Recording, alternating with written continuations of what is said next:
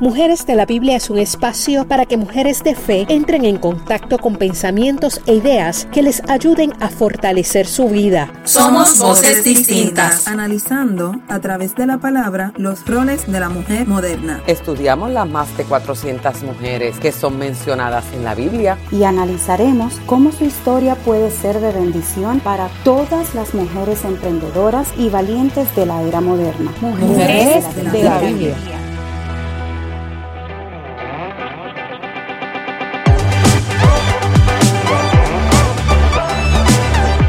Hola, hola.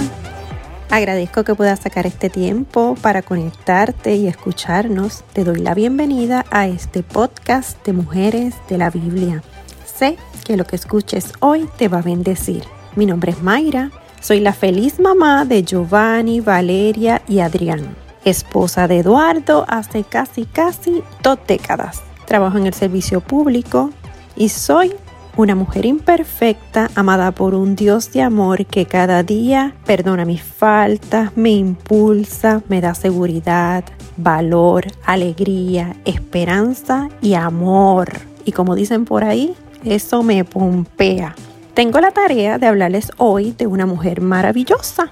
Hoy te hablaré de Ana. La historia de Ana la encontramos en Primera de Samuel capítulo 1. Esta historia es una de esas que te tocan, por lo menos a mí, mira, me marcó. Ana es una mujer como tú y como yo, con problemas como tú y como yo. Ana tenía una pena, un sufrimiento, y ese sufrimiento tenía fecha de expiración. Así que no desesperes, cada prueba tiene su momento, pero va a pasar. Te voy a hablar hoy de Ana.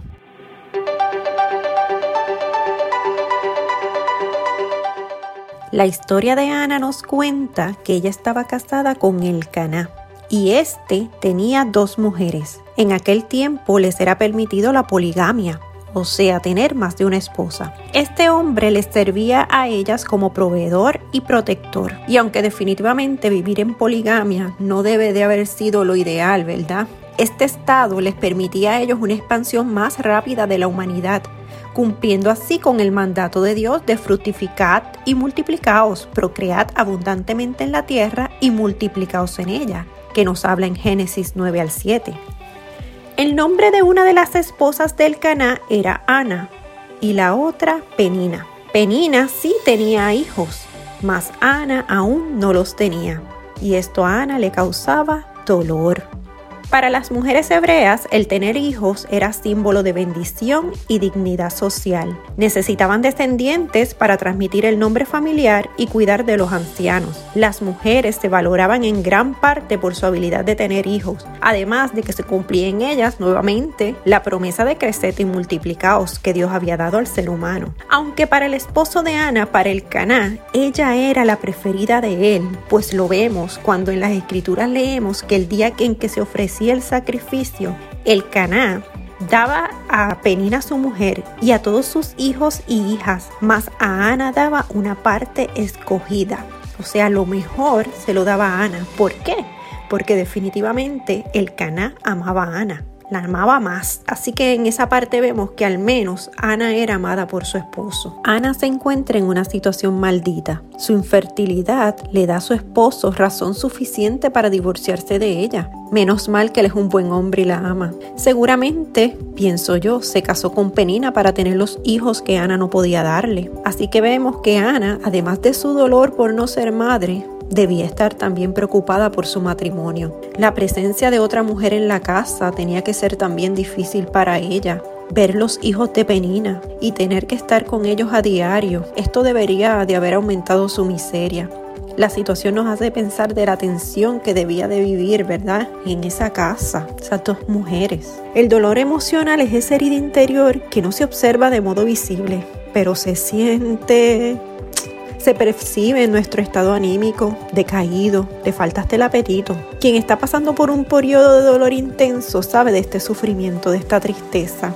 Es imposible comprender verdad el dolor a veces si no hemos pasado por esos días grises. Ana añoraba ser madre. Su mayor deseo era poder tener un hijo, pero no podía porque era estéril. Y como si la situación de Ana ya no fuera difícil, Penina, la otra esposa, se aprovechaba, la enojaba, la hacía entristecer, les recordaba a Ana su desdicha. Yo no sé ustedes, pero es que yo me la imagino a Penina burlándose, mirándola quizás de reojo con risa burlona, diciéndole Dios no te quiere, Dios no te ha dado hijo, eres estéril, estás vieja, te vas a quedar sola, es fuerte.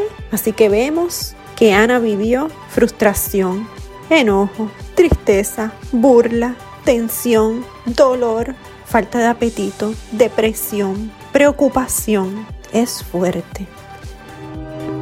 Todos los años el Caná, el esposo de Ana y de Penina, tenía por costumbre ir a adorar y ofrecer sacrificios a Jehová en el tabernáculo. El tabernáculo significa el lugar santísimo. Y todos los años, Penina tenía por costumbre hacerle la vida miserable a Ana. Pero en uno de esos viajes, ya Ana no podía más. Ya su angustia era insostenible. Y entonces decidió apostar a su fe. Ella oró y oró y oró de una manera diferente. Y yo creo, no, no, yo estoy totalmente segura de que en algún momento de nuestra vida, tú que me estás escuchando, has orado como oró Ana ese día, con el corazón, con dolor, con angustia, con el mundo hecho pedazo, con un llanto de esos descontrolados que salen de lo más profundo de nuestro ser porque ya no podemos más. Porque en ese momento le decimos a Dios, ayúdame, Dios mío, hazlo. Dios, yo confío en ti, yo creo y yo espero. ¿Lo has pasado? Lo estás pasando quizás, ¿verdad? Así como Ana, yo también en el mejor momento, ¿verdad?, de mi matrimonio y pienso yo que de mi vida, acababa de tener mi tercer niño, estaba en la iglesia, tomando mi segundo discipulado. ¿Y saben qué? La tristeza también tocó a mi puerta y como Ana, me tocó llorar. Y lloré mucho. Yo recuerdo que yo llamaba a mi pastor y hasta a mi mejor amiga y les decía no puedo respirar. Me están agarrando por el cuello, no puedo tragar, me cuesta respirar.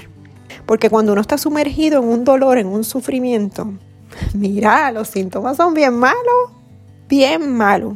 Pero como Ana, mi sufrimiento también tenía fecha de expiración. Y no fue rápido, fue un periodo, fueron varios años.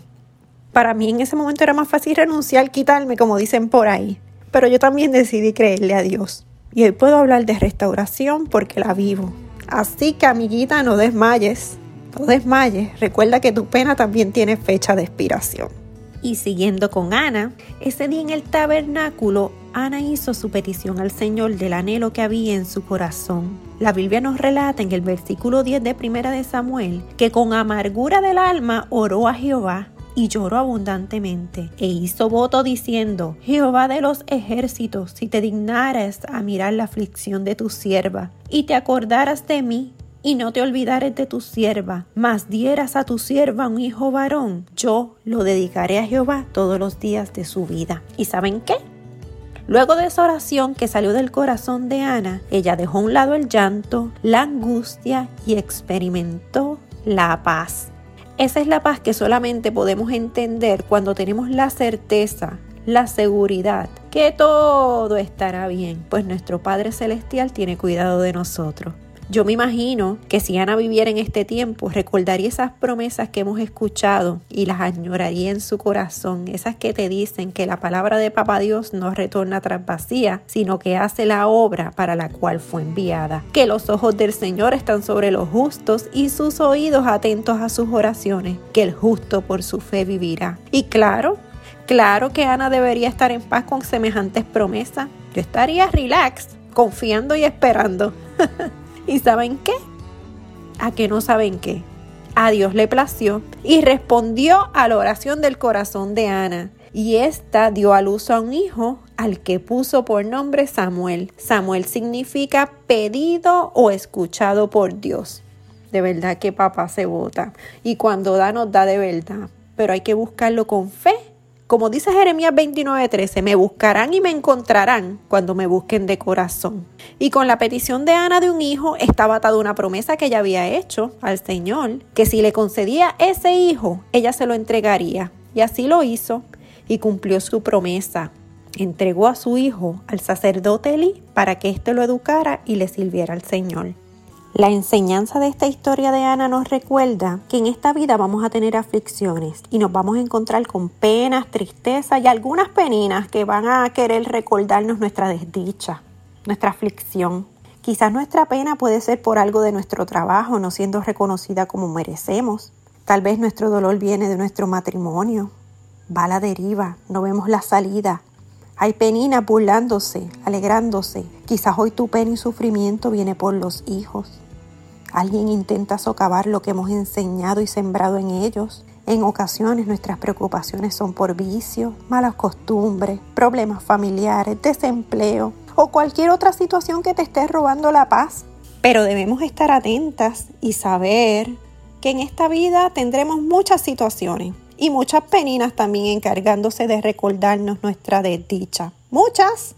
Pero nosotras debemos decidir ser como Ana. Sí, amiga, hay que ser como Ana. Ana soltó de rodillas su pena y a quien se la acordaba también. Y eso no le molestó más. Amiga que me escuchas, hoy es mi deseo que como Ana encontró el oportuno socorro, sea cual sea la situación que tú estás enfrentando, puedas también tener todo eso que tuvo Ana. ¿Y qué tuvo Ana? Número uno, amor. Aún en su sufrimiento y con su problema, ella amaba y cuidaba a su esposo y su esposo también le amaba a ella y se lo hacía saber. Dice la escritura que cuando él la veía afligida le decía, Ana, ¿por qué lloras? Ana, ¿por qué no comes? ¿Y por qué está afligido tu corazón? ¿No soy yo mejor que diez hijos? El Caná con su amor trataba de contener el dolor y la depresión que ella sentía. Número dos, ahí hubo confianza. Confianza en que su oración sería escuchada. Cuando Ana vino al Señor en el tabernáculo, ella sabía que Dios era un Dios de poder y de hacer las cosas posibles, pero también sabía que su infertilidad y no poder tener hijos era obra del Señor. Jehová no le había concedido tener hijos, dice el versículo 5 de Primera de Samuel, y aún así ella confió. O sea que hubo confianza. Número 3, fidelidad. Veo fidelidad en Ana hacia Dios, hacia su esposo, pero también veo fidelidad de parte del Caná, pues Él nos enseña a permanecer y a resistir, a ser fieles a nuestros pactos, en este caso fiel al matrimonio. No debió ser fácil para Él soportar a Ana no sé cuántos años sufriendo de depresión y llantos. Número 4. Dedicación. Ella tuvo dedicación a Dios, a su esposo y luego a su hijo. Número 5. Dominio propio. Ana tuvo que lidiar con la presencia de otra mujer en la casa, con las burlas de esa mujer, ver los hijos de esa mujer. Esto debió haber sido bien difícil, pero ella supo el lugar que le correspondía y que esa guerra no era de ella. Así que tuvo dominio propio. Número 6. Valores. Porque ella cumplió su promesa y entregó al Señor el hijo que él le había dado, ¿verdad que sí? Así lo hizo. Tuvo valores. Número 7, fe. Sí, por sobre todas las cosas. Y por su fe fue madre y halló gracia frente a nuestro Señor. Por su fe se acercó más y supo esperar pacientemente, pues esta petición de un hijo no era algo de los otros días, eso llevaba años.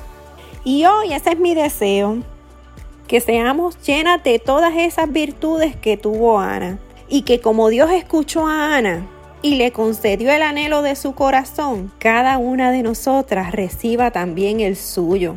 Mujer, levántate, toma el lugar que te corresponde.